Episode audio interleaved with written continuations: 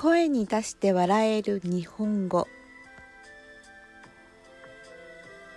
立川談志郎。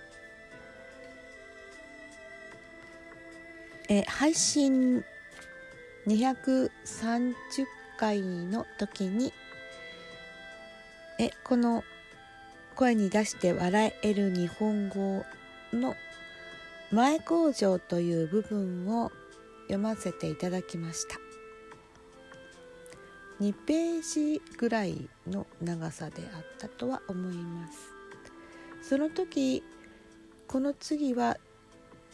確か「ずんどこ」という題名のエッセイを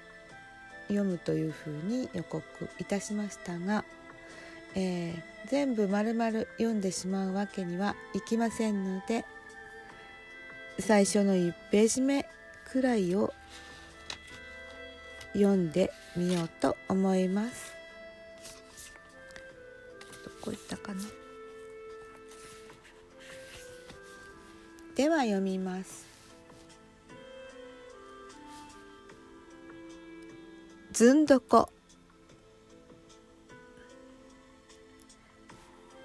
テレビに悲惨な事故現場が映っている。大惨事と言っていい規模の事故である。上空にはヘリが飛び消防警察自衛隊までが出動しそこへマスコミが退去して押しかけるから現場は大混乱。とそこでビデオが終了しスタジオではその後の経過が何人かのリポーターやアナウンサーによって報告される。長いコーナーであったがひとまず終了し次のコーナーへ移るべく女性キャスターがまとめのコメントをする。でこのコメントにのけぞったのである。女優から転身したその人はこう言ったのだ。ご遺族は今悲しみのずんどこに沈んでいます。謹んでご冥福をお祈りいたします。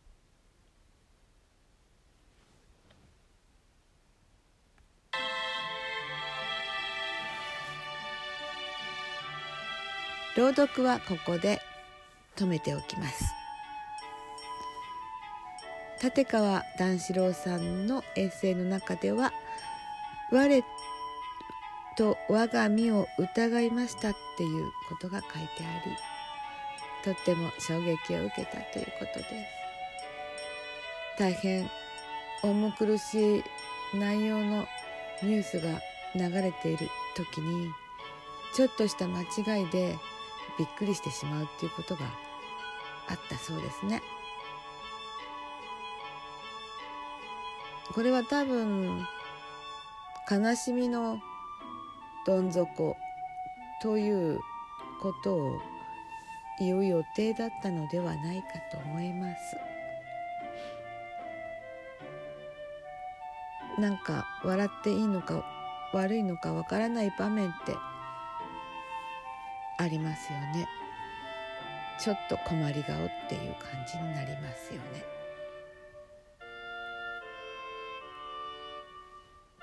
立川談志郎さんはいろんなところにツッコミを入れるのですが